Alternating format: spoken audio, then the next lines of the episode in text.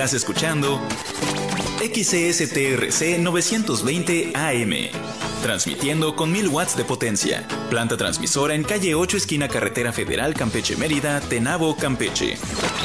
Estudios en prolongación de la calle 53 sin número, Colonia Centro, San Francisco de Campeche, Campeche, México. Una estación del sistema de televisión y radio de Campeche.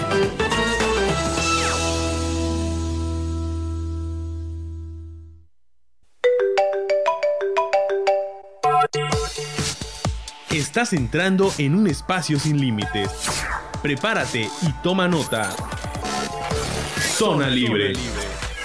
Comenzamos.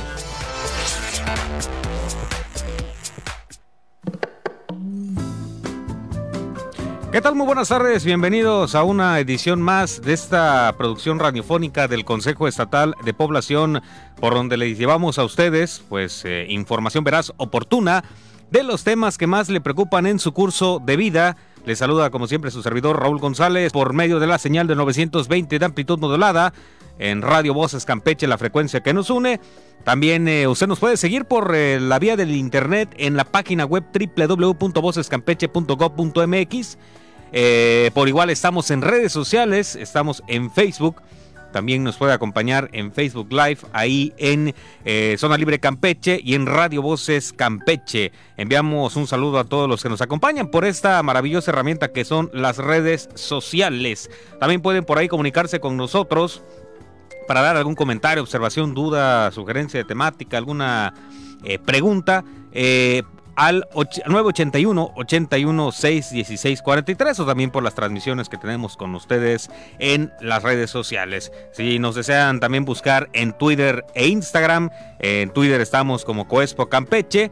Y también por la vía del correo electrónico, por ahí nos pueden escribir en coespocomunicación.gmail.com en cualquiera de estas plataformas usted puede compartir con nosotros información, como le decía, algún comentario, duda temática, lo que usted guste por estas eh, plataformas. La emisión de este día pues es dedicada al Día de la Niñez, celebración que desde 1924 se efectúa en México por tal motivo, pues agradezco que nos acompañe esta tarde en la cabina de Zona Libre y por supuesto el espacio de Radio Voces Campeche eh, a la licenciada Adriana Cantún Cantún, directora de capacitación del Instituto de Estudios en Derechos Humanos órgano académico de la Comisión de Derechos Humanos del Estado de Campeche. Bienvenida. ¿Qué tal? Muy buenas tardes a todo el auditorio. Con el saludo de mi presidenta, la maestra Ligia Nicteja Rodríguez Mejía. Agradecemos de antemano esta invitación y estamos a la orden.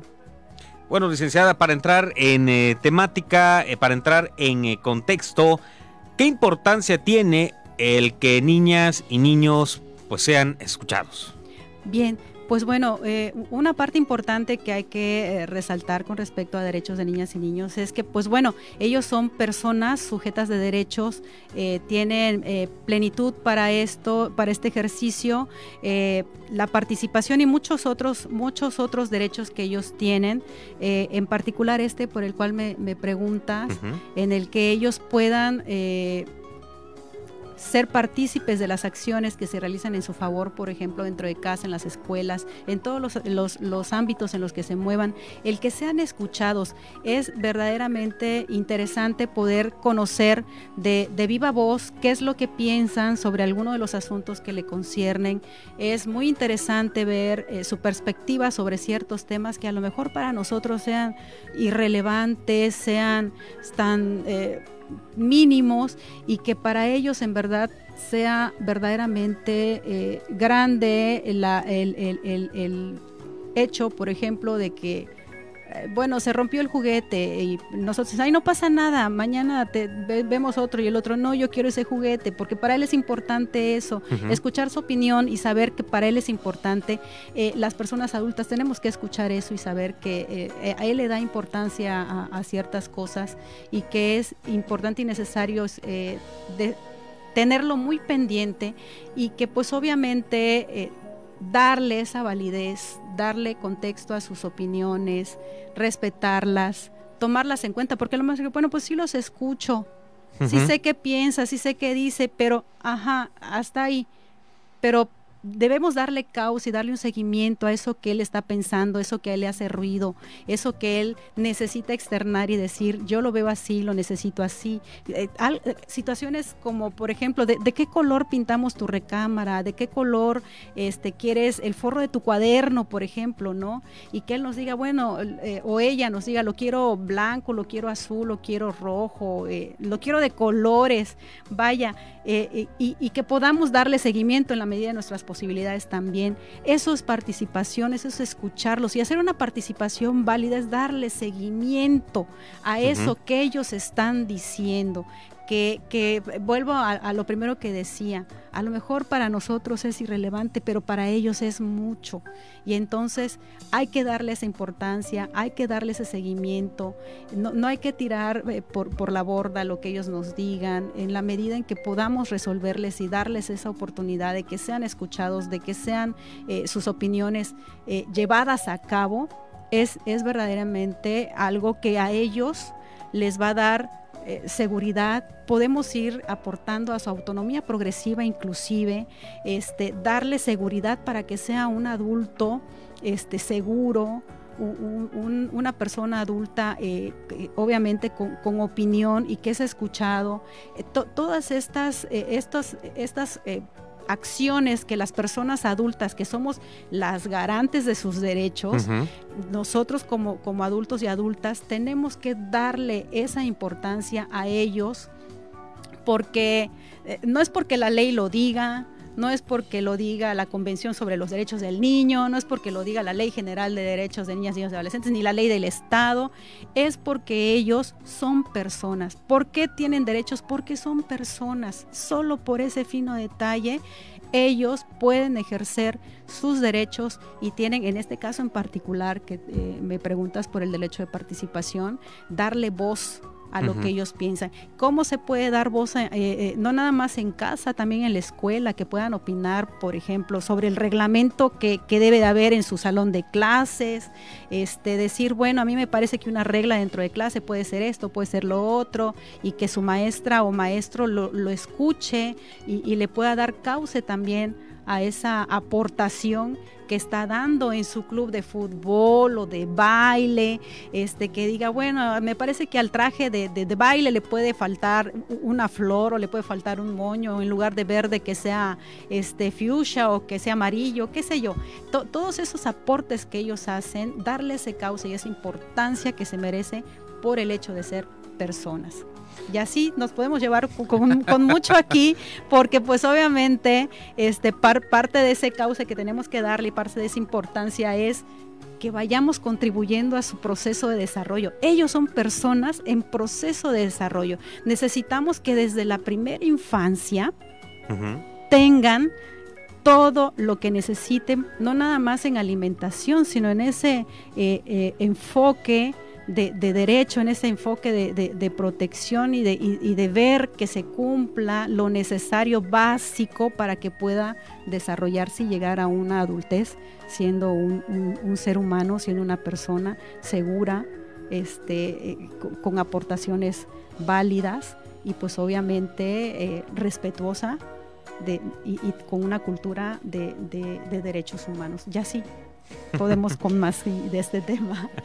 y es que sí, es, muy cierto, digo, si vemos eh, esta parte de no validar eh, los comentarios, opiniones, pues luego también esto se va convirtiendo en como una pauta que, que, ya tienen los pequeños y que luego ya no tan pequeños cuando van creciendo en la adolescencia, bueno, pubertad, adolescencia, y edad adulta de, personas que no eh, emiten un juicio, que no eh, dan su opinión, que no son participativos de ciertas cuestiones, porque bueno, es como que un algo que se viene arrastrando desde la infancia, ¿no? Eh, que el decir algo, pues a fin de cuentas, si lo digo, va a estar mal.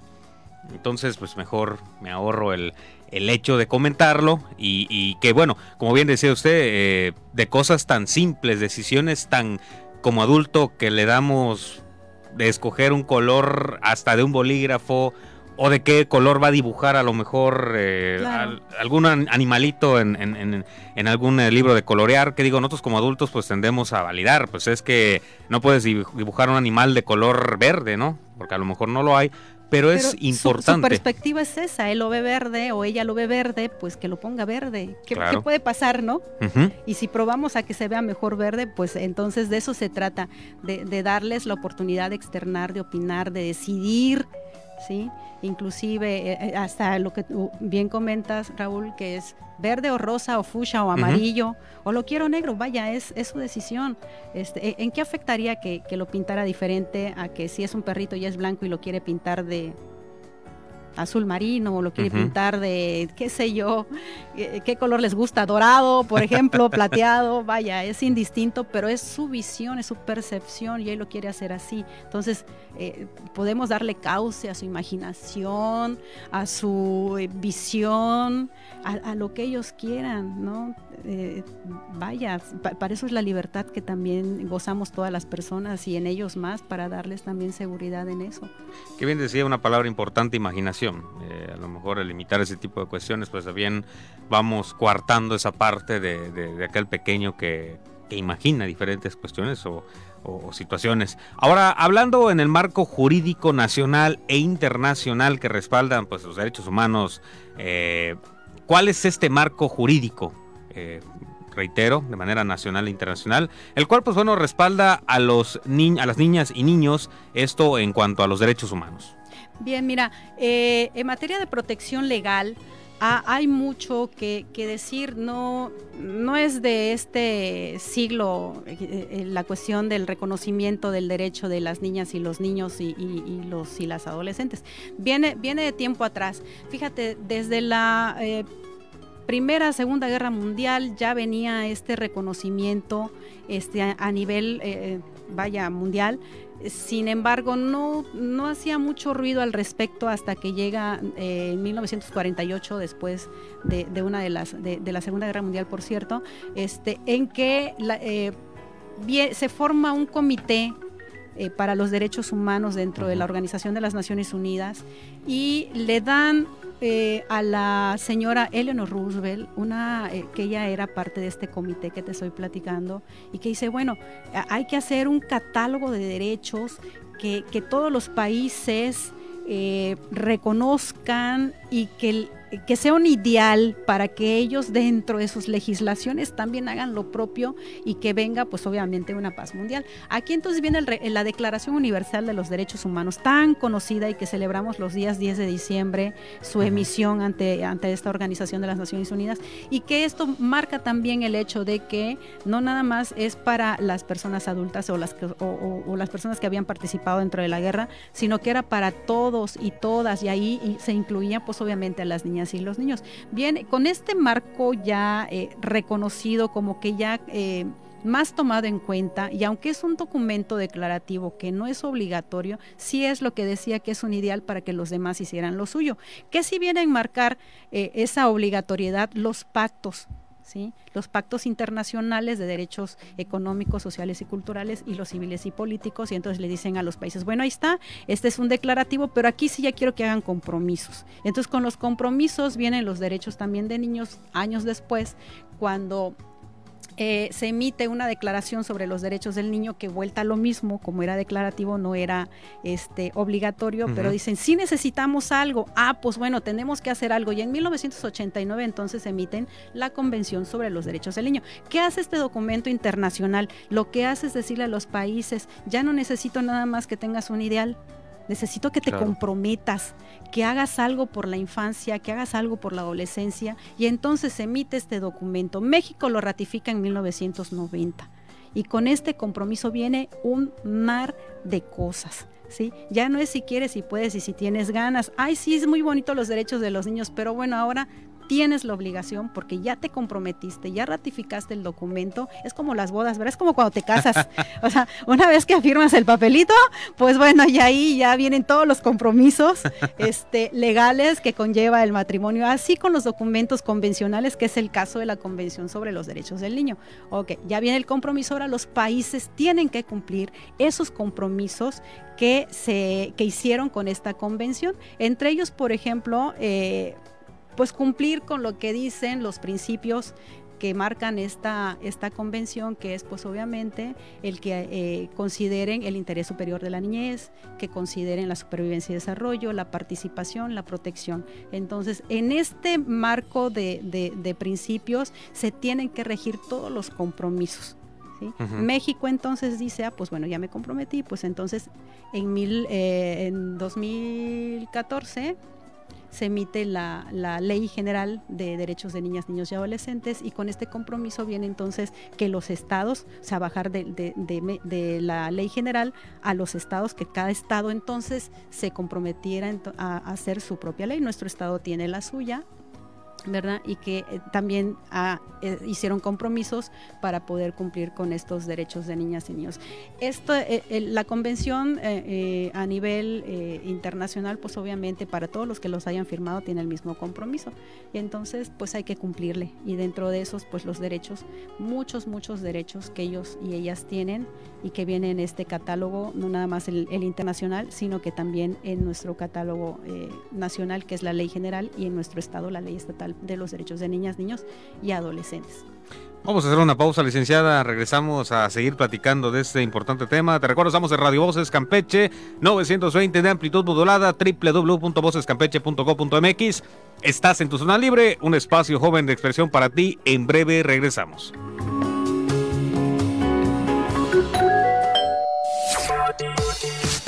Ponte cómodo. En un momento regresamos. Zona libre. Zona libre. 5, 16. Somos el reflejo de tu voz. Somos Voces Campeche, la frecuencia que nos une. ¿Crees saberlo todo? Nosotros tampoco. Nosotros tampoco. Sin contexto. Sin contexto. El sitio donde tus dudas, inquietudes y opiniones son importantes. Sin contexto miércoles en punto de las 6 de la tarde. Solo por Voces Campeche, la frecuencia que nos une. Que nos une. Porque las has esperado y porque ya las quieres escuchar. Llegando y sonando. Escucha la música más actual de tus artistas favoritos. Llegando y sonando. De lunes a viernes a partir de las 5 de la tarde. Solo por Voces Campeche, la frecuencia que nos une. Llénate de energía y muévete con ritmo.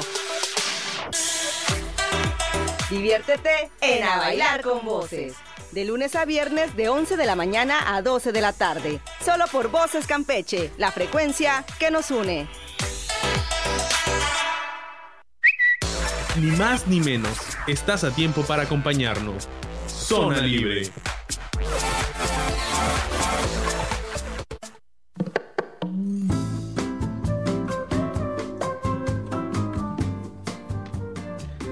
Estamos de regreso, de vuelta aquí en esta emisión eh, radial, aquí por Radio Voces Campeche, Zona Libre.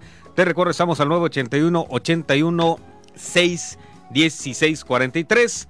Le enviamos un saludo a nuestra audiencia del Camino Real, ahí en Tenabo, es, el Chacam y Calquiní, quienes pues ellos nos sintonizan por el 920 de amplitud modulada y a nuestros pues seguidores que también por ahí nos acompañan en la señal de el Facebook. Le recuerdo, estamos platicando en el estudio con la licenciada Adriana Cantún Cantún, directora de capacitación del Instituto de Estudios en Derechos Humanos. Y antes de irnos a la pausa, pues como punto neural e inicial, pues platicábamos de qué importancia tiene que pues eh, las niñas y niños pues sean eh, escuchados y que bueno, pues todo lo que repercute el no hacerlo. Ahora, pues antes de irnos a la pausa, pues íbamos abundando en un poco, licenciada, de, de qué forma y cuántos a lo mejor eh, eh, son los derechos humanos de niñas y niños. Estábamos como que en una breve introducción, pero ahora sí podemos, yo creo, abundar y profundizar un poco en este punto. ¿Cuántos y cómo se agrupan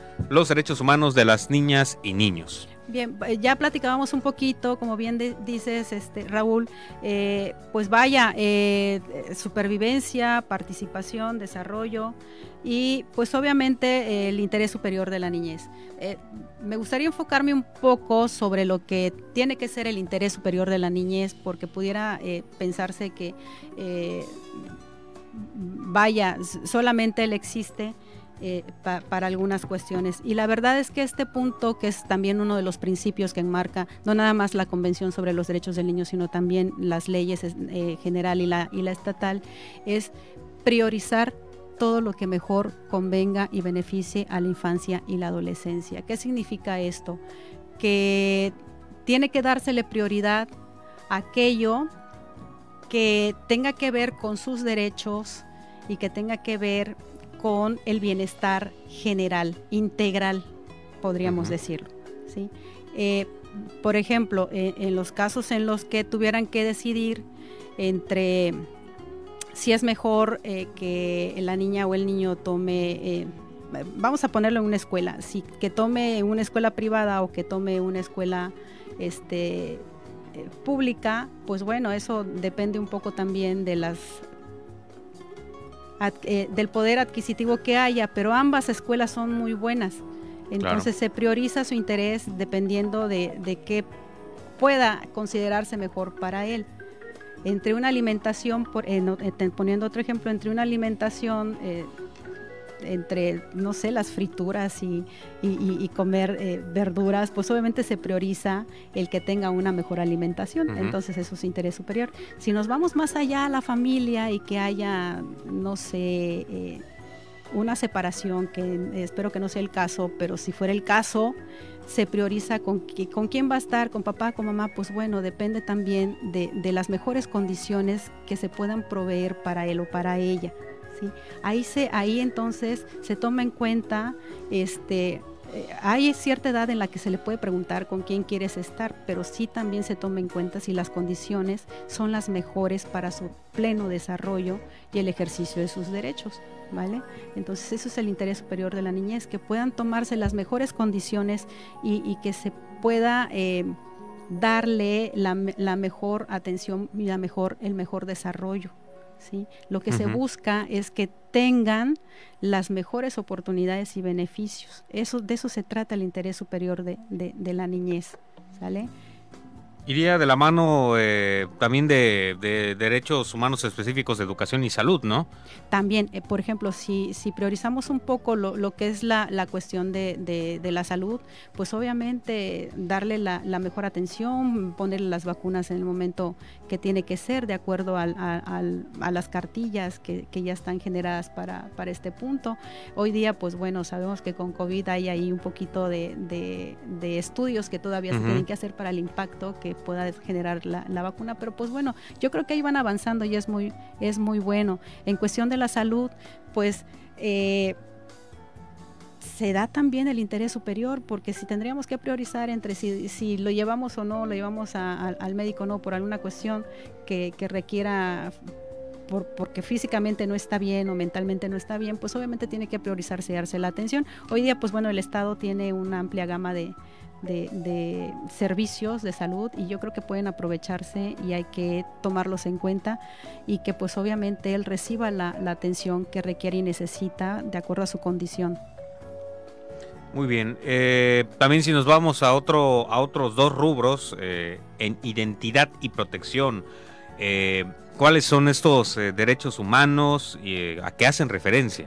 Bien, fíjate que con derecho a la, identidad eh, es, un buen punto. Me, encanta esta parte porque hay que darle nombre y apellido para empezar.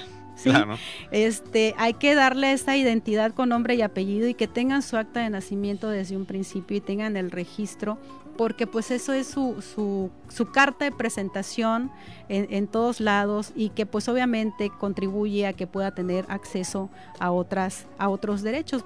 Podríamos llamarle así como la educación que la educación también es, son, son derechos llave porque dan o, oportunidad y apertura hacia otros derechos. En el caso de la identidad este no nada más es, es, es el hecho de tener nombre y apellido tener una nacionalidad tener identidad también significa el que tú te sientas orgulloso del lugar donde vives y que puedas vivir sus usos y costumbres este con toda libertad.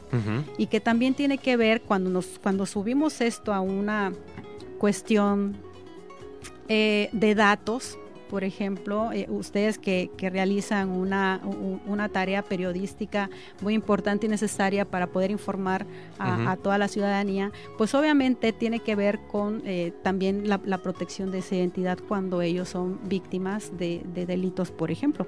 ¿No? Entonces esa identidad debe ser eh, guardada, eh, su imagen, por ejemplo, porque también eso contribuiría a, a, tener, a invadir su intimidad.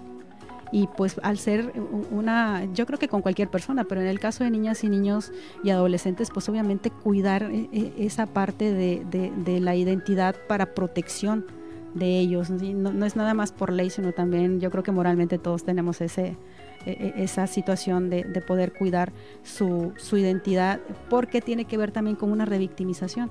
A lo uh -huh. mejor, por ejemplo, si me tocó en algún momento de la vida tener que estar haciendo investigación con respecto a resguardar la identidad de niñas, niños, adolescentes cuando son víctimas de delitos sexuales, por ejemplo, y que a lo mejor en un medio pueda aparecer este su rostro pixeleado, pero dice sus iniciales y dices, ay, bueno, lo siguen cuidando. Pero dice que es hijo de fulano, sotano y digo, ya con el nombre de, lo, de, de, la mamá o el papá ya estás diciendo quién es. Entonces claro. no, no, estamos cuidando así la, la identidad de, de, la niña o el niño.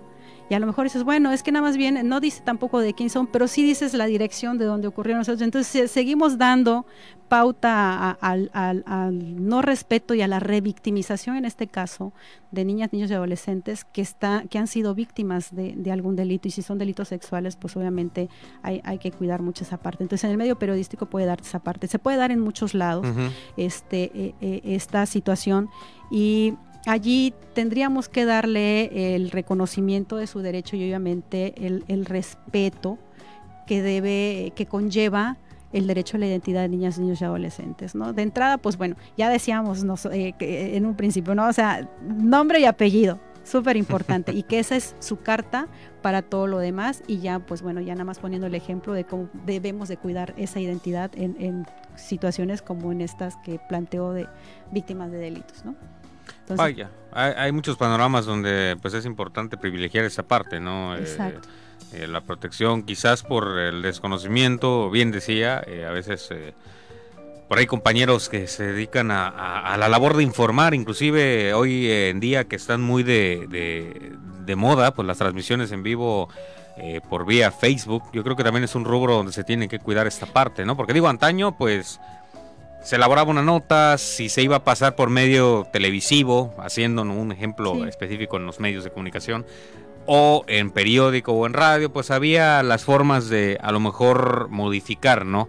Pero a veces, hoy en día, por ejemplo, en las redes sociales, el intento o eh, la intención de informar lo más pronto posible, pues a veces se me puede imagino descuidar esa parte, se ¿no? descuida esta Entonces, parte. Sí, sí hay que este tra tratar de no tratar, sino de hacer más bien, porque, porque es un derecho, la, la protección a la, a, la identidad.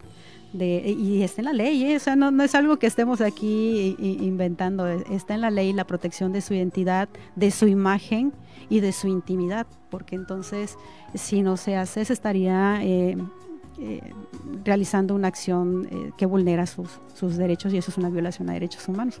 Entonces sí hay que ir cuidando, digo, eh, podamos dar eh, mayor información, podemos dar pauta, no sé, a lo mejor ya lo veremos después también, también en este, en este programa, cómo podemos tener mayor información y obviamente un acercamiento con, con mi organismo para poder platicar al respecto más ampliamente aunque, aunque este espacio es muy bueno, nos, nos va a faltar mucho tiempo. para poder abarcar la mayoría, sí. pero eh, sin duda alguna, como bien decía, pues es, es una manera de, de, poder acercarse para si existe la duda, pues informarse de, esta parte y, cuidar este rubro. Pero bueno, ya lo estaremos platicando en los próximos bloques, de licenciada. Nosotros vamos a hacer una breve pausa. Recuerda quedarte con nosotros y participar a través de redes sociales, Facebook Zona Libre Campeche, Twitter arroba Zona Libre-Cam. También estamos en Radio Voces Campeche. Estás en tu Zona Libre, un espacio de expresión para ti. En breve regresamos.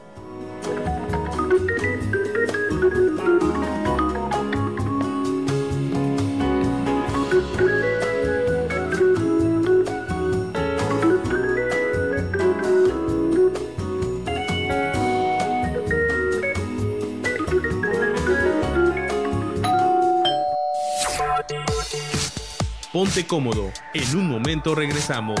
Zona Libre. Zona Libre. 5, 30. Creando tendencias. Transmitiendo nuestra cultura. Voces Campeche, la frecuencia que nos une.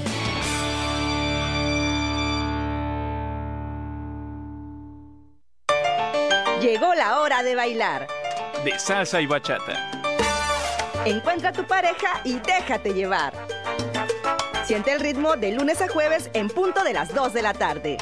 Solo por Voces Campeche, la frecuencia que nos une. Porque las modas vuelven una y otra vez. O porque nunca se van del todo.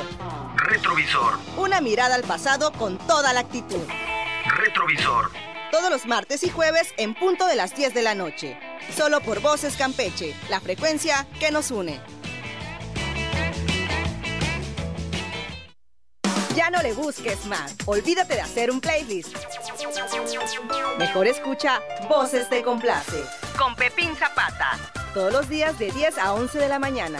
Solo por Voces Campeche, la frecuencia que nos une. Ni más ni menos. Estás a tiempo para acompañarnos. Zona Libre.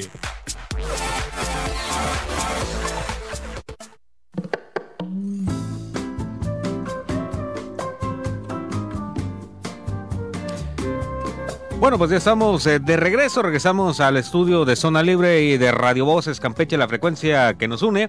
Agradecemos que nos eh, continúe sintonizando por el 920 de amplitud modulada, también por la página web de Radio Voces Campeche y por la señal del Facebook, ahí en eh, Zona Libre Campeche y Radio Voces Campeche. En cualquiera de estas plataformas usted puede seguirnos. le recordamos que nos acompaña en esta plática vamos a quitarle el nombrativo de entrevista porque es más plática eh, de esta tarde la licenciada Adriana Cantún Cantún, directora de capacitación del Instituto de Estudios en Derechos Humanos. Licenciada, pues bueno, ahora también hablando de un eh, punto actual, vamos a llamar eh, reciente, ante la contingencia sanitaria por COVID-19, ¿cómo ha afectado pues a niñas y niños el cumplimiento de sus derechos humanos? pues hablando del ámbito familiar e institucional. Bien, pues bueno, yo creo que COVID-19 ha venido a mover este, muchas cosas en, nuestra sociedad. Este, yo creo que nadie se lo esperaba, obviamente, ¿verdad? Sí, claro. Yo debo confesar que cuando veía los memes en redes sociales del coronavirus, yo decía, ay, hasta China. Y, yo creo que todos pensábamos lo mismo y no sabíamos qué tan cercano estaba ya. Este, vaya que vino a, hacer eh, muchas cosas y para el ejercicio de los derechos de niñas, niños y adolescentes, pues obviamente, este, eh, para comenzar sus escuelas, o sea, el hecho de ya no acudir a la escuela, este, eh, el hecho ya no sociabilizar con, con otras niñas y niños, eh, vaya, hoy día sabemos que, ha sido necesario tener que eh, retomar la escuela presencial para que puedan ellos seguir avanzando en sus, en sus aprendizajes y que en razón de la salud eh, hizo mucha mella, ¿sí?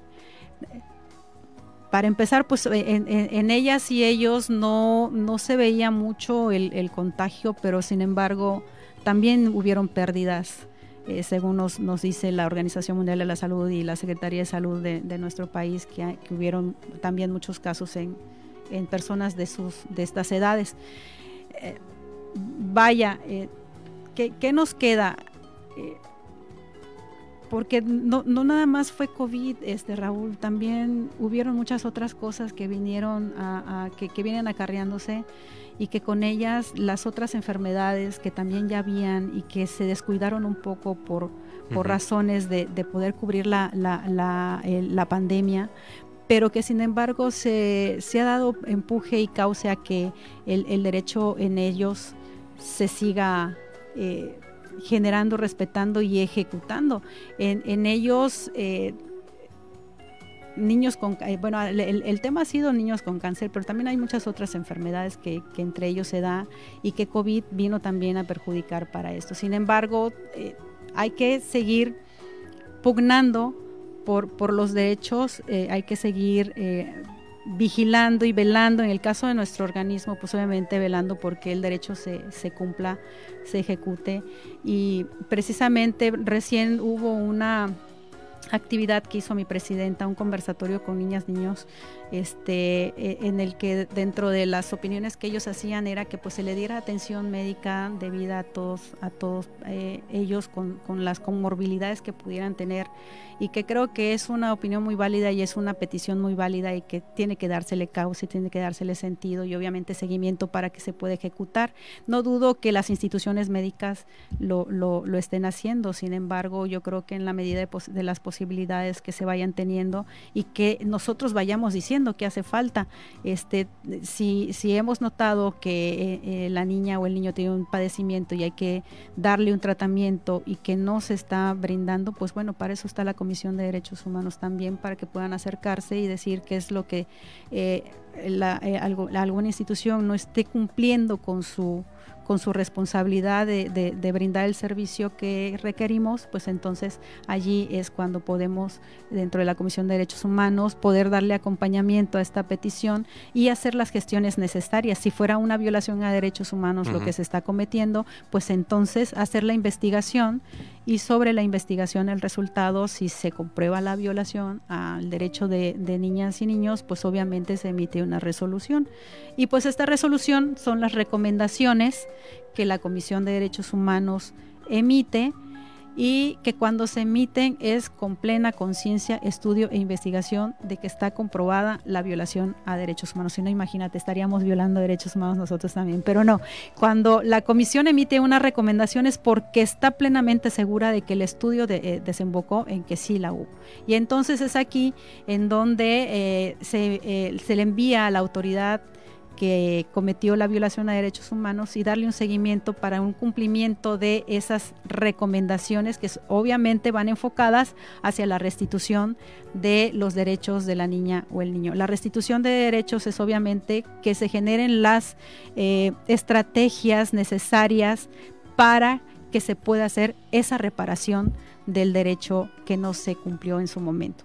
Entonces, ese es el ejercicio que hacemos desde la Comisión de Derechos uh -huh. Humanos. Si hablamos de COVID y hablamos de, de, salud y hablamos de la comisión, ya, fíjense cómo, cómo, es, un, es, un, es un triángulo esto. O sea, hay, hay, una, hay un derecho a las, a, que, como es el de la salud que al, al, que se le está siendo vulnerado a la niña o el niño y entonces la comisión entra al quite, pues obviamente hace la investigación, determina que sí, se emite la resolución y entonces la eh, institución a la que se le envíe la recomendación, pues tiene que, que darle cumplimiento a esas recomendaciones y si es un caso de salud como el que estamos platicando, pues obviamente que se restituya el derecho de niñas, niños y adolescentes. Y pues bueno, la institución tendrá que generar las estrategias y hacer las aportaciones necesarias, ya sea humanas o, o, o económicas, para poder restablecer el derecho de, de, la niña o el niño que se le haya vulnerado. ¿vale?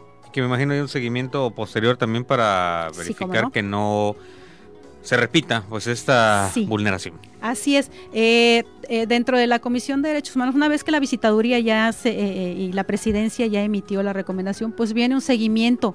La autoridad a la que se le haya eh, emitido la recomendación tiene que dar cumplimiento a las recomendaciones e ir mandando la evidencia del cumplimiento de uh -huh. esa recomendación.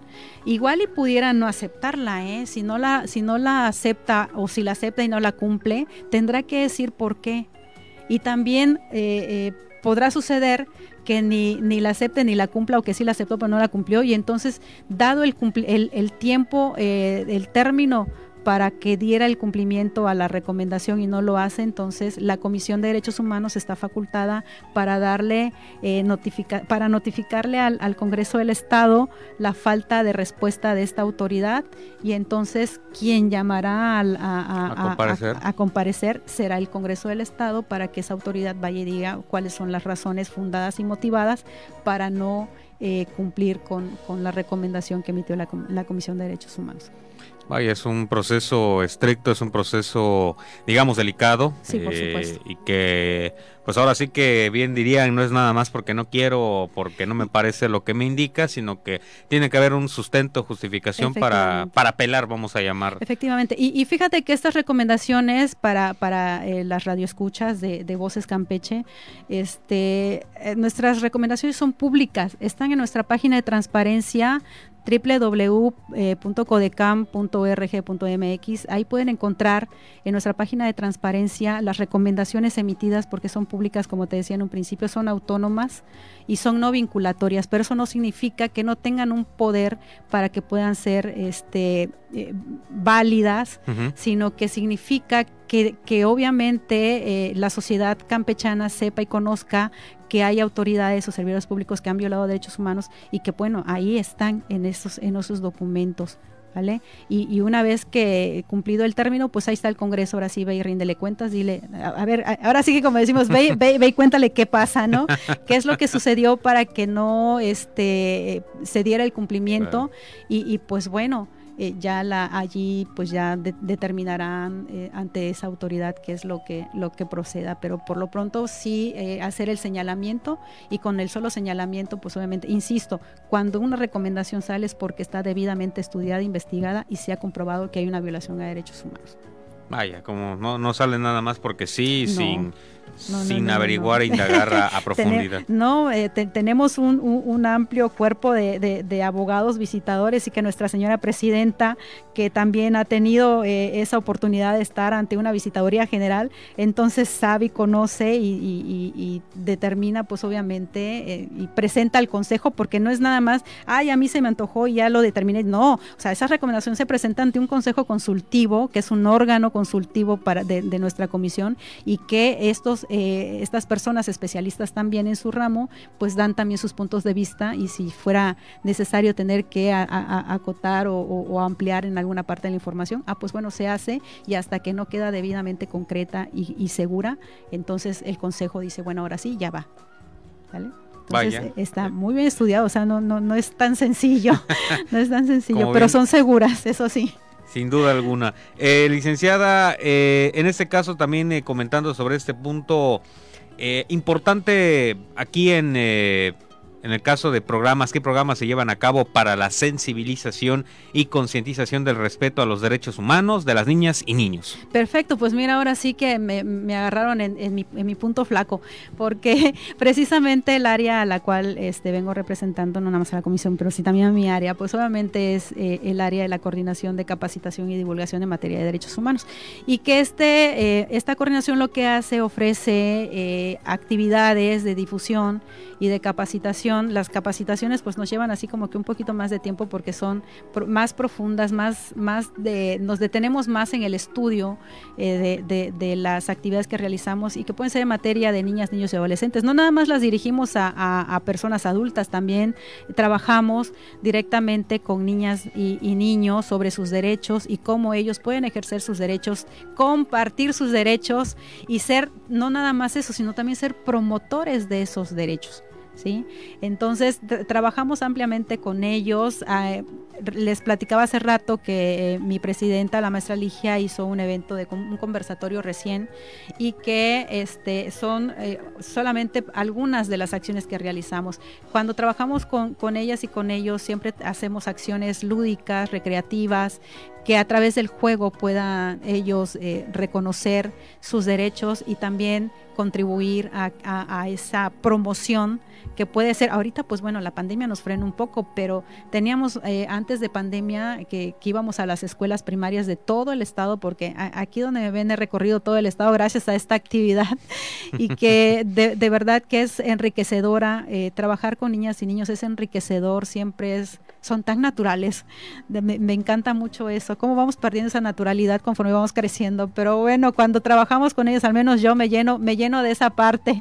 Y ahora que volví a las andadas, pues bueno, ahora que eh, esta oportunidad de volver a trabajar con ellos, trabajamos foros, trabajamos este, pláticas interactivas, eh, hacemos cursos en primavera y verano para eh, hacer esas, esas promociones que ellos también pueden replicar en sus escuelas. Les damos un seguimiento también a estas acciones. Si, si nos llevamos a la, a la, parte de las personas adultas, trabajamos con servidores públicos sobre la responsabilidad que implica el tener bajo tu, tu cargo o encargo, pues obviamente el cuidado de niñas, niños. ¿Vale? Entonces, ¿cómo, eh, ¿cómo debe de ser esa, esa actividad, pues obviamente lo que platicábamos en el primer bloque, si mal no recuerdo, que era obviamente primando el interés superior de la niñez. ¿sí? Primero, primero ellos, después ellos y después ellos. algo me recuerda, creo que esta Plaza Sésamo, pero bueno, este, eh, eh, estas, eh, profundizar mucho en el tema del por qué la razón de, de que ellos este, sean sujetos de derechos y dónde, dónde está fundado y motivado el hecho de que ellos tengan esos derechos y que hay que ejercerlos, ¿sí? Y hay que cuidarlos y hay que protegerlos y hay que dejarlos ser también. Y, ahí viene, este, eh, decía también que somos garantes de esos derechos, no nada más las personas adultas en general, el Estado tiene una... Eh, eh, obviamente responsabilidad mayor, porque no es nada más el hecho de generar estrategias, es también los recursos que tendría que aportar para que esto se genere. Y en el caso de nosotros, este, como Comisión de Derechos Humanos, no nada más son las, actividades de, capacitación y divulgación, también son los programas de atención a, la, a la niñez. Este, a través de las visitadurías generales que ellos pues obviamente recepcionan quejas eh, cuando, son, cuando se presume la violación a un derecho humano de, de, este grupo de población y que también pueden generar o pueden realizar gestiones, que estos son los legajos de atención, gestiones a favor de este grupo cuando eh, no son propiamente una, una queja lo que, lo que están, este, están haciendo, sino que solicitan alguna gestión para poder agilizar algún trámite en otra parte. Por ejemplo, gestionar un acta de nacimiento. Eso es una gestión que se puede hacer a favor de niñas y, niños cuando eh, eh, son de alguna algún estado distinto o son de alguna comunidad y no tienen acta de nacimiento, pues bueno, una gestión pudiera ser que la Comisión de Derechos Humanos pueda hacer esa, esa labor y hacer llegar el acta de nacimiento. Y pues bueno, también tenemos un área que se llama observancia, la coordinación de observancia, en donde eh, parte de la misión de la comisión y que está en la ley es que el organismo realice la observancia de aquellas eh, estrategias y planes eh, o, programas que se ejerzan en el Estado para beneficio de niñas y niños. Bueno, licenciada, se nos acabó, se nos acabó el tiempo. Eh, agradecerle ahora sí que la práctica durante estos tres bloques sobre esta importante temática eh, en cuanto a la niñez en México. Agradecerle mucho su presencia esta tarde. Muchas gracias en nombre de mi, de mi presidenta, la maestra Ligia Rodríguez. Estamos a la orden.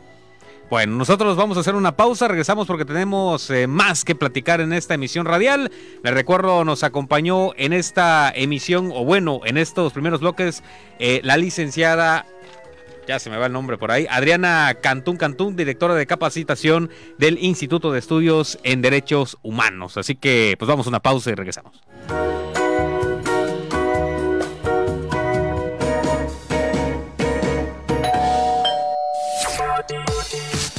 Ponte cómodo, en un momento regresamos. Zona Libre. Zona Libre. 5, 47. Somos el reflejo de tu voz. Somos Voces Campeche, la frecuencia que nos une.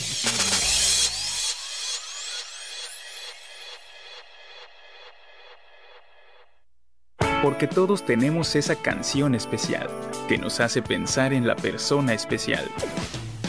Porque a todos nos ha llegado el amor, escucha Radio Lo, lunes, miércoles y viernes de 11 a 12 de la noche, solo por Voces Campeche la frecuencia que nos une.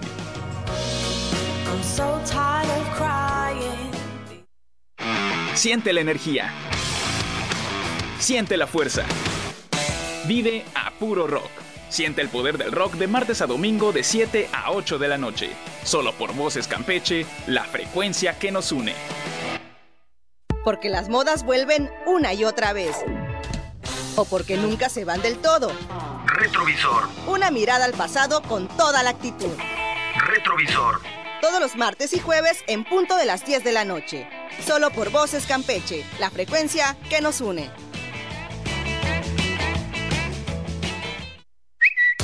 Ni más ni menos, estás a tiempo para acompañarnos.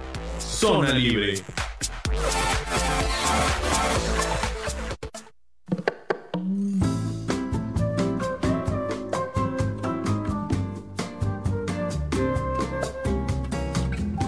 Pues estamos de regreso. Agradecemos eh, que usted nos acompañe por esta emisión radial, por la señal de 920 de amplitud modulada, aquí en Radio Voces Campeche. Ahora le doy la bienvenida a, esta, a este estudio, a esta cabina radial. Eh, agradezco que nos acompañe esta tarde a la maestra Adriana Centella, directora del Bachillerato Tecnológico de Educación y Promoción Deportiva. Bienvenida y muy buenas tardes. Muchísimas gracias por el espacio. Buenas tardes. Bueno, para comenzar y para entrar en, en, en la temática que nos ataña esta tarde, ¿qué es el Bachillerato Tecnológico de Educación y Promoción Deportiva, maestra? Sí, eh, somos una institución de educación media superior, uh -huh. eh, un bachillerato tecnológico, como nuestras siglas lo dicen, que ofrecemos una educación integral eh, que abarca básicamente tres grandes dimensiones. La parte académica, educativa, eh, como cualquier otro bachillerato tecnológico, estas eh, asignaturas básicas de los seis semestres de un bachillerato. Uh -huh. También ofrecemos una parte de educación deportiva, entrenamiento deportivo, y una tercera área que tiene que ver con cuestiones de eh, fomentar en las y los jóvenes habilidades socioemocionales. De tal manera que a eso le llamamos eh, la integralidad de la educación, uh -huh. lo académico, lo deportivo, lo socioemocional, que nos permite formar jóvenes eh, que van a ser técnicos con un enfoque integral y eh, especializados en distintas disciplinas deportivas. En el caso del plantel Campeche, uh -huh. eh, bueno, somos una institución nueva, un bachillerato nuevo a nivel nacional, ¿no? Incluso somos un nuevo subsistema de la SEP en es, a este nivel medio superior, que hacía uh -huh. mucho tiempo no se, se planteaba algo así. Eh, y además con un enfoque educativo nove, novedoso que integra lo deportivo y lo educativo, como he dicho. Eh, y eh, somos siete planteles en total en el país con tres distintas disciplinas deportivas. Y en el caso de Campeche eh, está la disciplina del béisbol y la carrera técnica de entrenamiento integral de béisbol que es como se, se llama tal cual la, la parte técnica de la carrera, como la tienen otros bachilleratos tecnológicos, pero en este caso los BTET, que es la, las siglas de los bachilleratos, pues ofrecemos carreras técnicas del deporte, que es algo, e, esta es la parte muy novedosa en cuanto a un subsistema de educación media superior. Y eh, lo que hemos visto aquí en Campeche, y por eso es parte de lo que venimos a hacer acá a la radio y hemos hecho en, en otros espacios, es que eh, somos conocidos como um, la escuela del béisbol o la academia de béisbol. Uh -huh. Pero somos más que eso, ¿no? Porque somos un bachillerato eh, integral, un bachillerato tecnológico, eh, que implica para las y los jóvenes, pues, un tiempo completo porque ahora como lo tenemos en este semestre, por la mañana entrenan y por la tarde estudian, ¿no? Prácticamente okay. todo el día los tenemos ocupados a nuestros jóvenes deportistas y estudiantes. Y eh, además la parte de la carrera técnica, que implica también llevar asignaturas especiales, eh, además de las básicas del bachillerato. Básicamente eso somos. Ok, eh, ¿cuál es su oferta educativa? Bueno, ahorita me tocó un punto yo creo que muy llamativo, esta parte, digo, independientemente como bien decía, aunque son eh, conocidos como la escuela del béisbol, sin duda es un deporte que sabemos, bueno, aquí en Campeche, eh, bueno, es, un territorio amante de, del rey de los deportes, Eh, y que me imagino, pues en este caso eh, no es solo la práctica como tal, conlleva, me imagino, toda una formación eh, teórica, práctica en base a este deporte, ¿no? Que posteriormente pues ya puede forjarse para, para, una práctica profesional, ¿no? Entonces, bueno, retomado, ¿cuál es su oferta educativa? ¿Y por qué? Pues bueno, retomando a lo mejor ya nos dio unas pautas, pero ¿por qué es diferente de otros modelos de educación media superior? Sí, eh, sin duda toda la parte de la disciplina de béisbol, que efectivamente pues va muy bien aquí en Campeche, lo sabemos y además hemos visto ¿no? que jóvenes, adultos y familias disfrutan este deporte. Eh, tiene que ver con justamente una cuestión teórica, ¿no? fundamentos teóricos del, del béisbol llevan eh, los estudiantes en esta carrera técnica y también por supuesto la parte más práctica del deporte como tal. Eh, pero ¿qué nos hace diferentes? Es que eh, nuestros jóvenes van a egresar como entrenadores integrales en esa disciplina, en este caso en béisbol. Es decir, van a saber la teoría, la práctica, pero también van a saber cómo enseñar a otros jóvenes, principalmente, a practicar estas, esta disciplina, ¿no? Bueno, a, practicar deporte en general y especialmente eh, béisbol. Eh, entonces van a ser entrenadores eh, integrales, enfocado principalmente hacia la juventud, pensando que sean jóvenes ya con bachillerato que puedan guiar a otros jóvenes en, la práctica y la promoción del deporte. Eh, y eso es lo que nos distingue particularmente como BETED, que los chicos salen con ese perfil en donde efectivamente pueden dedicarse pues tienen un horizonte amplio de egreso, ¿no? Uno de ellos sí, por supuesto, es la parte de dedicarse profesionalmente al deporte, al béisbol. Eh, pero no se reduce ahí en el sentido que sabemos que ahí hay muchos factores de por medio.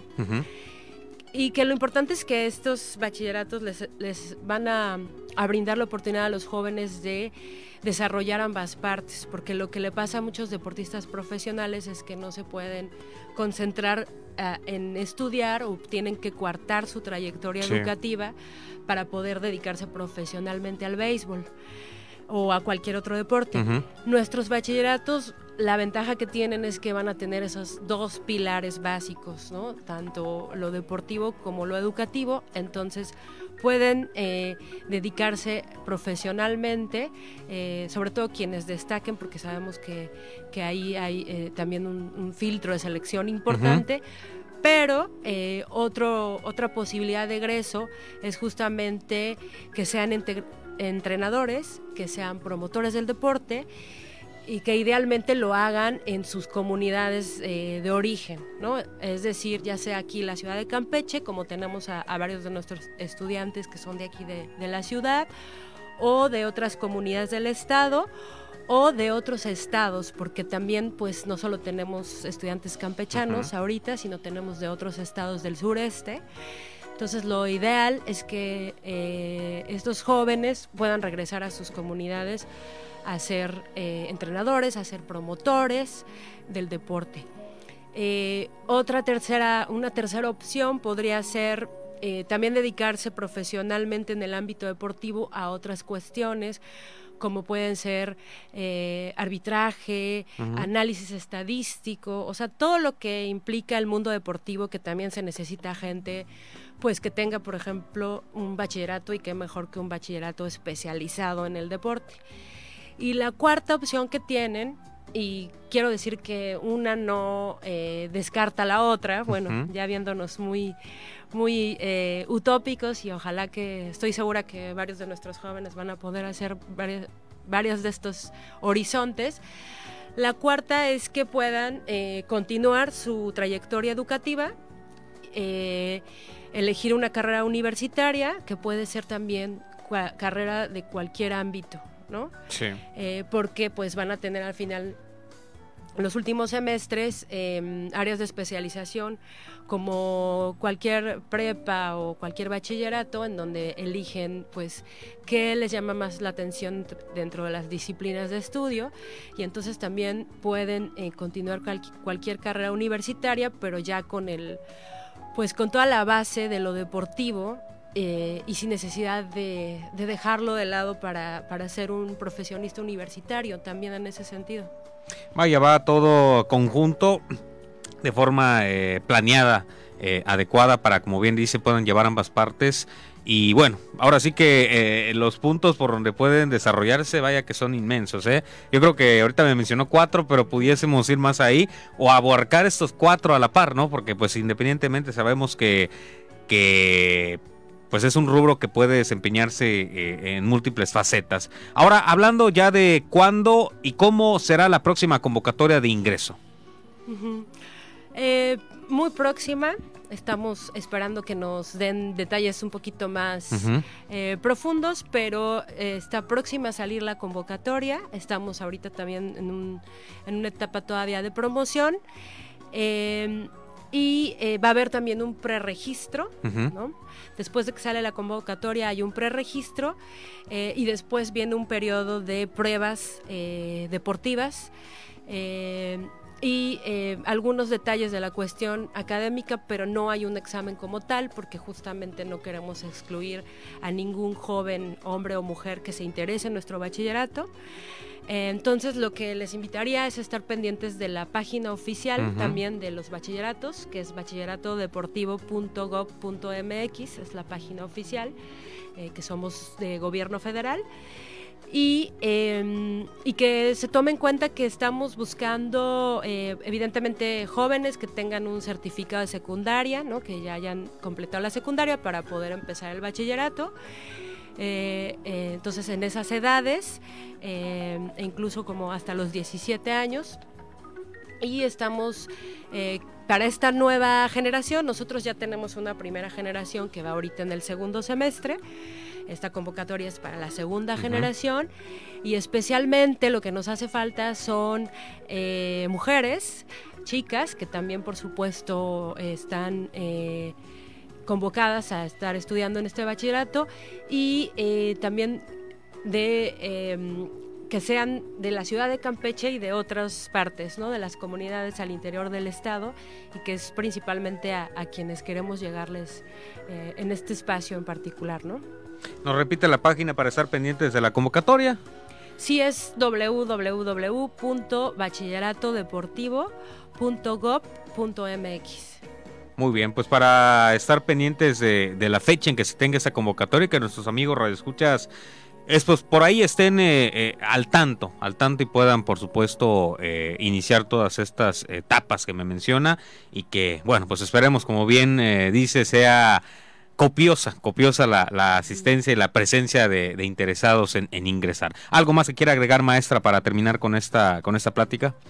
Pues retomar esa idea que ojalá se animen muchos jóvenes, hombres y mujeres, con ganas de estudiar, con ganas de hacer deporte.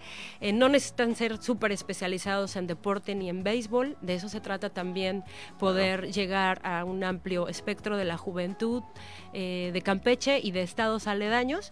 Y algo más que es muy importante eh, es que además tenemos la posibilidad de eh, de tener a, parte de estos estudiantes en un internado, entonces les ofrecemos servicio de comida, de residencia, de tal manera que tienen todo para dedicarse a estudiar y a, entrenar, ¿no? Es, creo que es una gran oportunidad y bueno, la invitación para familias y jóvenes que nos estén escuchando y que estén al, al pendiente de la convocatoria próxima. Bueno, ahora sí que todo conjunto eh, de forma adecuada, como bien dice, para que no haya pretexto ni para uno ni para otra cosa, ¿no? Para que puedan llevar a la par ambas situaciones. Exactamente, ya no hay pretexto. Pues muchísimas gracias, maestra, por acompañarnos en esta, en esta breve charla eh, sobre esta eh, importante convocatoria del Bachillerato Tecnológico de Educación y Promoción Deportiva. Muchísimas gracias a ustedes por el espacio. Gracias. Bueno, pues eh, agradecemos a la maestra Diana Centella, le reitero, directora del Bachillerato Tecnológico de Educación y Promoción Deportiva. Y de esta manera nosotros llegamos al final de esta emisión. Eh, te recuerdo y agradezco que nos hayas acompañado por el 920 de amplitud modulada, también por las señales de Facebook en eh, Radio Voces Campeche y Zona Libre Campeche. Agradecemos a nuestro equipo de producción en los controles de cabina, asistentes de producción y a nuestra casa Radio Voces Campeche, la frecuencia que nos une por darnos el espacio de Ondas Sonoras para llegar hasta ustedes con información de interés y oportuna. Eh, no olviden sintonizarnos el próximo jueves al punto de las 5 de la tarde. Saludos a nuestros amigos de Zona Libre Querétaro, Ciudad de México y Tlaxcala. Recuerdo, mi nombre es Raúl González y esto es Zona Libre, un espacio de expresión para ti que tengan una excelente tarde. Nos vemos en la próxima.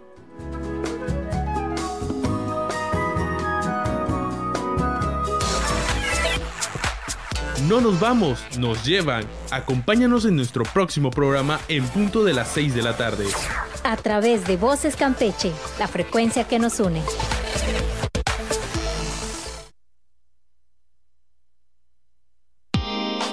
Estás escuchando, Estás escuchando XCSTRC 920 AM, transmitiendo con 1000 watts de potencia.